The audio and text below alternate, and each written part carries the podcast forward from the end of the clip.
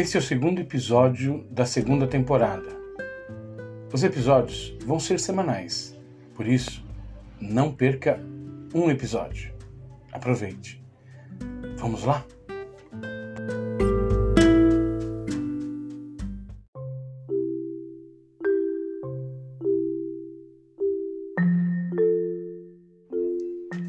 Ano de 1978, finalzinho dele.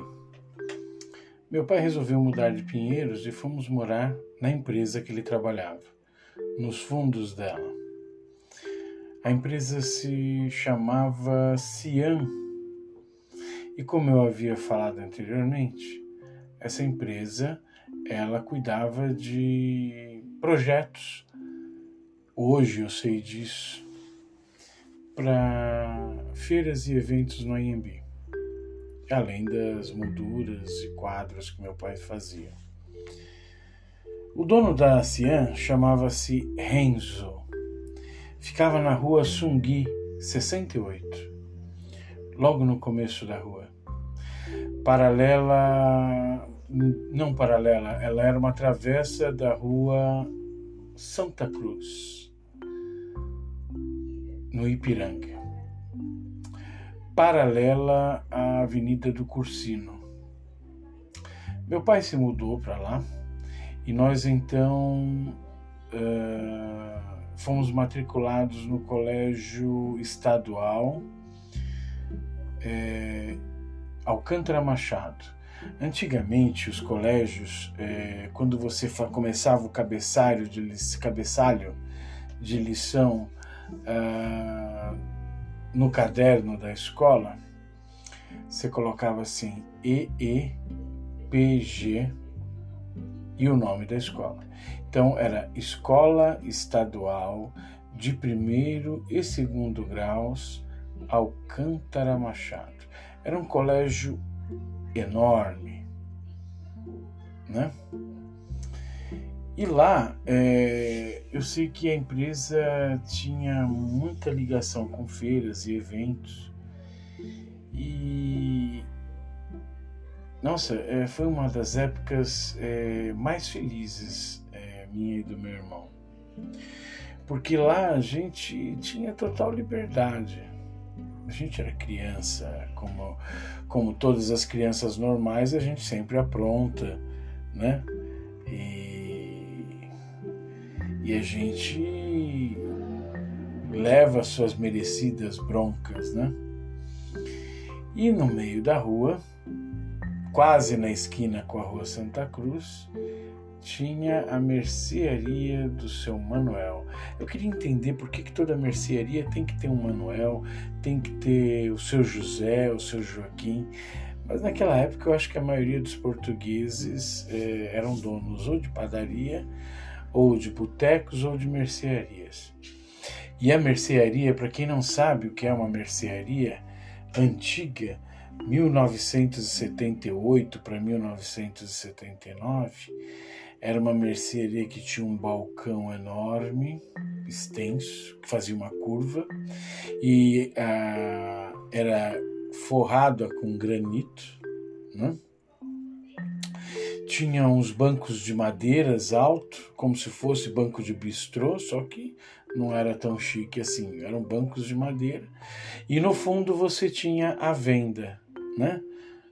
A venda, lá você tinha é, biscoitos, guloseimas, guloseimas como aqueles suspiros de teta de vaca, de biquinhos, né? De, de é, suspiro de biquinhos, né?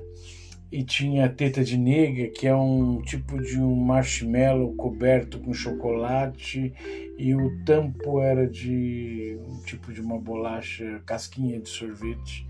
Tinha um outro que era uma casquinha de sorvete que vinha com uma Maria mole, dentro dele tinha uma geleia. Tinha um outro que era um potinho de sorvete, e no fundo tinha goiabada. Uh, tinha guarda-chuvinhas de chocolate que era é, guarda-chuvinhas, como se fossem chocolates, como se fossem guarda-chuvinhas e tinha um cabinho de plástico. É, balas, é, so, para quem não conhece, existia naquela época uma bala chamada Bala Soft. Era uma bala redondinha, mas muito gostosa de se chupar. O único problema é que quando você dava uma gargalhada boa ou engasgava, a bala ia para a garganta. Aí ficava aquele negócio de. ficava uma coisa horrível. Né, para eh, as pessoas mais velhas que estão ouvindo esse áudio devem lembrar disso. Né? E desses doces também, e da caçulinha, e da, do refrigerante chamado Crush. Quem não tomava esse refrigerante Crush? E tinha um outro de uva que não era Fanta Uva, que se chamava Grapete. Mas o Crush era o meu favorito. Vinha numa garrafinha gordinha e era uma delícia esse refrigerante. E a caçulinha, obviamente, de Guaraná. Mas, para os mais pobres e menos afortunados, que era o nosso caso também, tinha a tubaína. Quem nunca comeu um sanduíche de mortadela e tomou uma tubaína? Nossa. Bisnaguinha Seven Boys, a pão puma, amendocrem, enfim, tinha é, essas coisas na mercearia. E a gente gostava muito de frequentar aquela mercearia, até porque meu pai tinha uma caderneta naquela mercearia e o fiado corria solto. Então, toda vez que terminava o expediente na Cian, obviamente meu pai estava indo para a mercearia do seu Manuel. Consequentemente, a gente ia junto.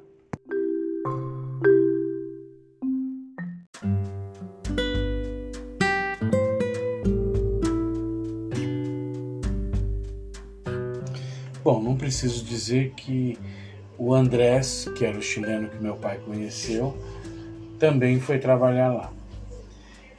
E como eu disse lá, a gente foi muito feliz, né? Tinha um vendedor da Cian que fechava os contratos para a Cian, chamava, a gente apelidou ele, não é que chamava, eu não lembro o nome dele, eu só lembro do apelido dele, a gente chamava ele de Mostardinha. Ele devia, aparentava deve ter uns 30 anos mais ou menos, então ele sempre trazia alguma amostra e dava pra gente, ele trazia muita mostarda, foi daí o apelido de mostardinha, porque toda vez que ele vinha tinha uma mostarda, ou da Sica, ou da, de outras marcas. A gente adorava, né? E sopas Campbell's também. Daí o fato de eu gostar de sopas Campbell's. Hoje é um produto importado, mas naquela época tinha em todas as prateleiras de todos os supermercados sopa Campbell's sopa Campbell's de tomate, de uh, champignon, de aspargos. A gente tomava muito, vinha caixas e caixas fechadas né, pra gente. Mas o que a gente adorava, eu e meu irmão, é quando ele começou, a Cian começou a prestar serviços para uma empresa de brinquedos que era do então ministro da Fazenda Gilson Funaro. Eu não lembro se era. O nome da empresa era Troll. Isso, Troll. Eu lembrei porque a gente ganhou velocípedes da Troll, que era. Só quem tinha era milionário, né? Que era aqueles carrinhos que. triciclos da Troll, né? A gente ganhava um de feito. Toda vez que lançava, a gente ganhava um. E a gente andava naqueles velocípedes. Numa dessas brincadeiras de, de rua com velocípede, o, o meu irmão acabou quebrando quebrando, luxando o meu tornozelo. Não, minto, não foi meu irmão. Eu quebrei o pé do meu irmão. Eu, eu.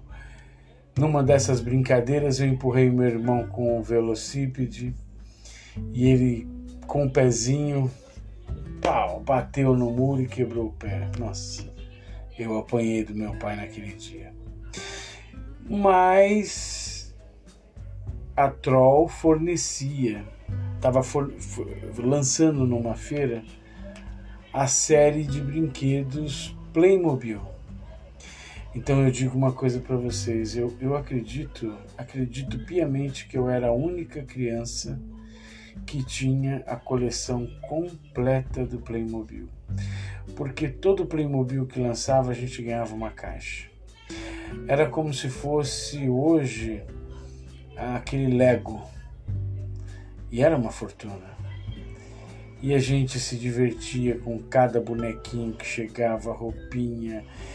E, e, adorava isso, porque a gente, com a nossa imaginação, inventava mil e umas histórias. Né?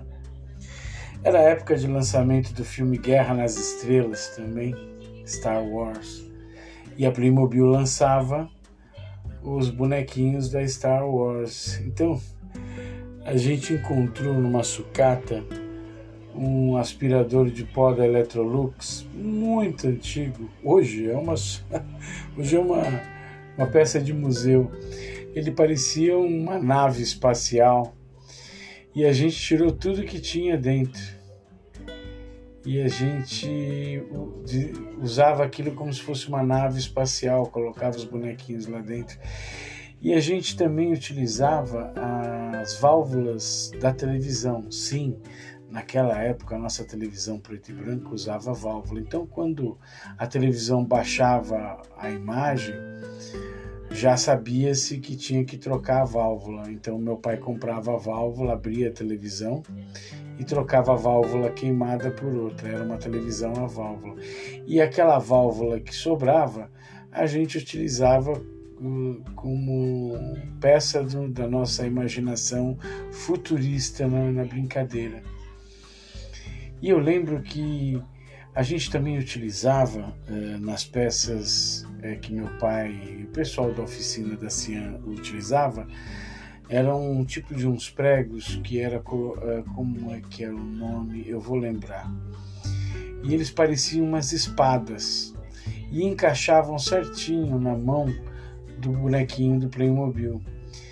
E eu sei que era isso porque você pegava aquele, aquele, aquela pecinha que parecia uma espada, colocava num tipo de um revolvinho, apertava e, e ele prensava aquela peça, né? Eu não me lembro o nome, eu não me lembro. E era muito divertido, né? Era uma, uma maravilha. Todo, toda vez que a gente chegava da escola, a gente ia para a mercearia, pegava alguma coisa, normalmente meu pai deixava, posso pôr na, anota na conta do, do seu Luiz, né? E o seu Manuel colocava no caderninho. Naquela época o fiado era fiado de caderninho. Muitas vezes, é, quiçá, aquele caderninho de 20 reais passava para 40, né? Mas eu não podia reclamar nessa fase. A gente montava carrinho de rolemã para descer as ladeiras da, do Ipiranga. Nossa, a gente ficou muito craque em carrinho de rolemã. A gente participava de campeonato, né? E eu lembro que num desses campeonatos, eh, eu, um moleque da, da, da outra rua que estava fazendo o campeonato com a gente, Passou urtiga. Urtiga. Vocês não sabem o que é urtiga? É uma planta que, quando passado no corpo de uma pessoa, levanta bolhas, já vergões, é uma inflamação na pele muito forte e você passa a se coçar muito. E aquele moleque passou urtiga nas minhas costas. E meu irmão ficou muito bravo com ele. Como eu disse, meu irmão sempre era o mais corajoso, foi para cima do cara. Do moleque, né? Não do cara. E bateu nele. A gente acabou correndo, né? Porque senão a gente ia apanhar também. Era uma vida legal. Naquela época tinha os supermercados Murita, era o mais famoso depois do Pão de Açúcar e do supermercado Sé. O Morita ficava na rua, na Avenida do Cursino, próximo ao colégio que a gente estudava. Eu me lembro é, que Ah, sim, do senhor Lauro. O senhor Lauro ele fazia as maquetes, fazia maquetes e, e ali eu aprendi a fazer as maquetes. Ele fazia maquetes dos estandes para apresentar para os clientes, é, fazia maquetes de prédios, de casas, de projetos e eu aprendi a fazer maquetes em escala com ele. Na minha vida eu aprendi a fazer muita coisa. Até ser ajudante de pedreiro eu aprendi para construir minha própria casa, mas isso lá para frente eu conto. Então eu sei, eu aprendi muita coisa, fiz um pouco de cada coisa. Então eu digo que se acontecer alguma coisa e eu precisar, eu sei fazer alguma coisa fora da minha profissão hoje. E era muito bom. Eu tinha, na, na empresa tinha a Ana Luísa, que era a secretária do Sr. Renzo, dono da empresa. Existe uma passagem com, com ela muito engraçada que eu cheguei a contar isso para um amigo meu nós tínhamos o, o, o ele fez uma. Na, na, na própria Cian, né? Ele, ele tinha uma Kombi, ele comprou uma Kombi e ele fez uma, uma Kombi Home, né? Que é uma Kombi é como se fosse um motorhome, né? E a Kombi estava pronta, novinha, espetáculo. Tinha torneira, tinha fogão, tinha cama para dormir. Só não tinha o banheiro, né? Mas tinha de tudo, dava para fazer uma viagem. Tinha até todo que você puxava de cima para fazer. E aí, para estrear essa Kombi, foi marcado uma viagem até a, a rodovia Pedro Tax, que hoje não existe mais. E para irmos ao mangue. O, mangue era um lugar onde você tinha caranguejo, siri, é, perereca, rã, sapo. E eu lembro que foi, foi, foi programado uma viagem dessas para irmos, irmos todos, menos eu, eu só acompanhei caçar rã, caranguejo e caranguejo. Então eles fizeram fisga para pegar as rãs, que é um, um garfo enorme de três dentes para poder fisgar a rã. Ah, mas como sabia que era rã? Bom, até hoje eu, eu me confundo muito. Eu sei que o sapo tem cinco dedos na patinha, a perereca tem três e a rã tem quatro. Essa era a diferença. Mas aí, como você sabe na hora de fisgar. Não me perguntem isso que eu não sei. eu não sei disso. Eu sei que meu pai tomou tanta bebida, ou seja, ele encheu o caneco, estava muito bêbado, bebaço mesmo. Ele foi fisgar uma rã e afundou no lodo do pântano daquele mangue. ele afundou de uma tal maneira que ele foi lá para o fundo, tiveram que puxar ele. Quando ele subiu assim, ele estava todo aqui, aí perguntou: o que, que aconteceu? Eu estava tão bêbado que ele não sabia. E nessa brincadeira grudou-se uma perereca no pé da. no, no pé não, na, na panturrilha do Mostardinha. E ele desesperado, porque a perereca grudou na panturrilha dele, o único jeito de tirar a perereca dali era jogar um pouco de água quente. Foi se ferver água quente para jogar, para tirar a perereca, porque a ventosa da perereca gruda muito. E eu sei que naquele dia colheu-se 18 latas de caranguejo, rã e até é, é, é, siri pegaram no meio. Eu lembro que nessa brincadeira toda é, perdeu-se um, um, caranguejo enorme, parecia uma aranha. O caranguejo, eles foram pegar o caranguejo, ele estava na caixa d'água. Fizeram o, o, o, chileno ele ele assim não não hombre não se preocupe porque eu sei fazer las rãs e los caranguejos mas ele não falava caranguejo, ele falava um outro nome em, em espanhol. E ele limpou as rãs, eviscerou as rãs, limpou. É, foram latas e latas de cabeça e vísceras de rã. Temperou as rãs. Mas aí vai aonde eu pergunto. Tem uma passagem com a secretária do Sr. Reis.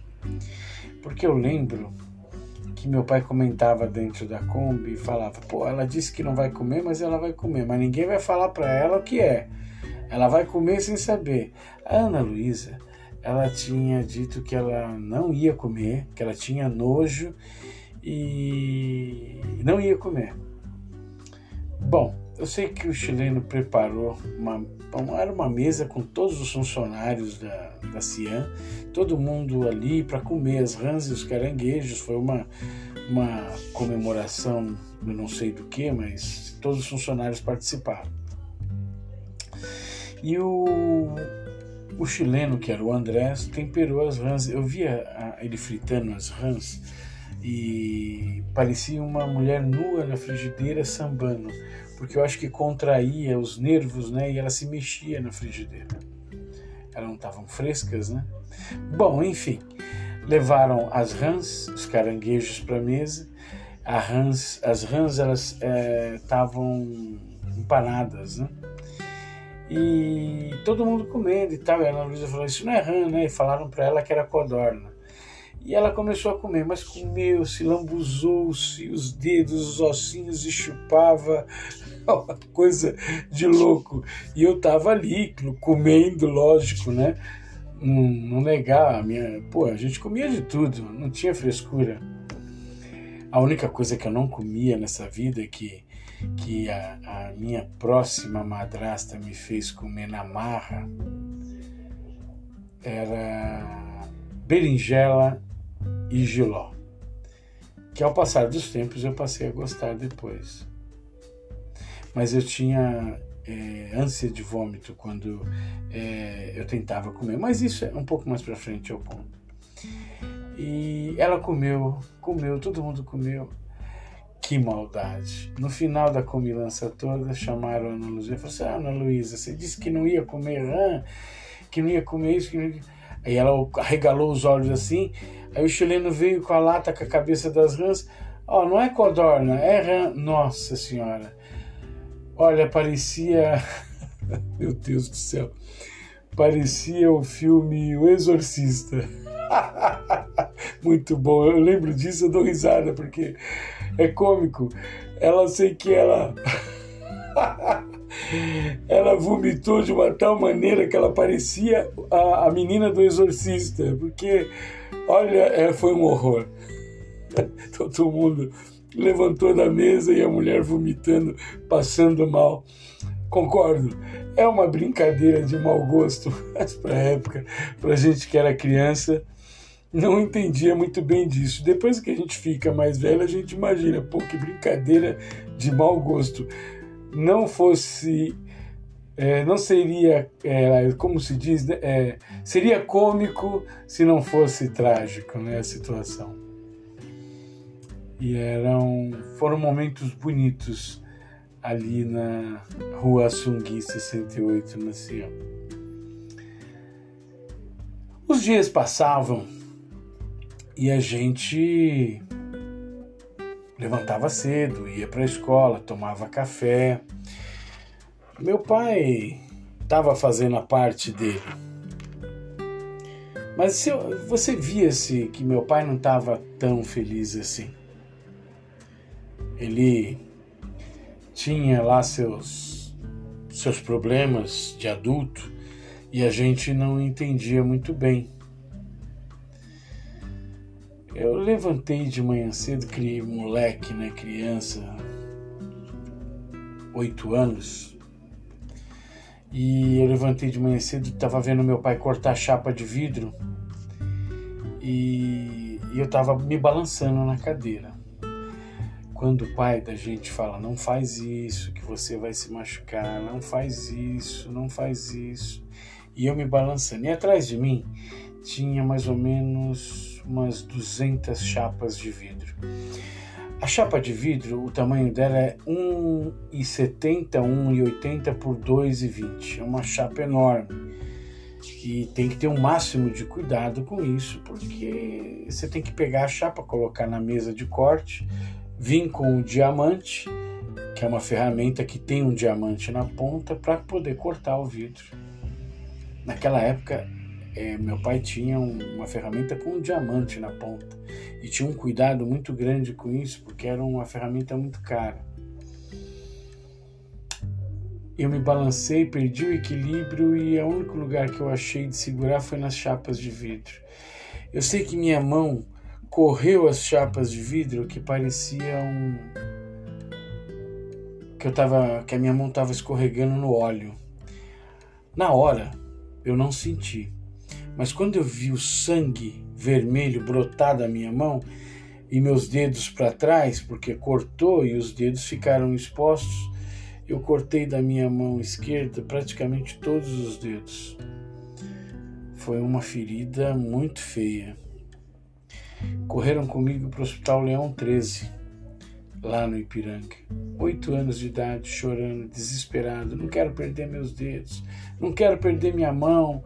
Pai, pai, pai. Meu pai correndo comigo. Meu pai colocou um pano, enrolou na minha mão e todo mundo correndo e fomos para o Leão 13. Chegou lá, o médico já me levou para a sala de cirurgia, colocou minha mão esticada e eu vendo tudo, e começou eu gritando e começou a aplicar anestesia na minha mão, anestesiou minha mão inteira, e quando eu vi os nervos, o, o osso branco e a musculatura da mão exposta, e ele começou a costurar. Essa é uma proeza de criança que a gente nunca espera que aconteça, né? Mas acontece. Eu sei que eu fiquei com a minha mão, a minha mão esquerda, graças a Deus, enfaixada, imobilizada e, e eu sou, graças a Deus, Deus me fez muito forte, que eu me curei rápido. Criança, né? Se cura rápido. Mas fiquei uma semana sem ir para a escola.